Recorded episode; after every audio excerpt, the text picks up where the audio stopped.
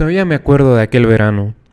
Mi soledad y tu soledad se ajustaban juntas, jugaban a pegar trozos, maderas del galeón hundido.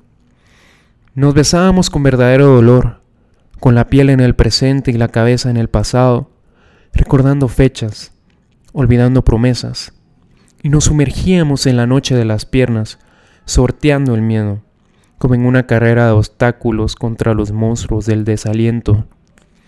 El sudor era una tregua entre cien años de guerra. Nos queríamos morir, tan bonitos y tan tristes como un juguete nuevo en una fábrica abandonada.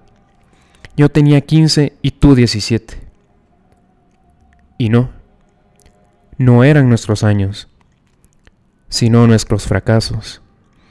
Esos episodios que te definen mejor que cualquier costumbre familiar. Venga, despierta, me decías. Yo te miraba en espiral porque te amaba, pero quería salir corriendo. Mis dedos no sabían ya pronunciar una caricia sin que surgiera un nuevo temor desde las yemas.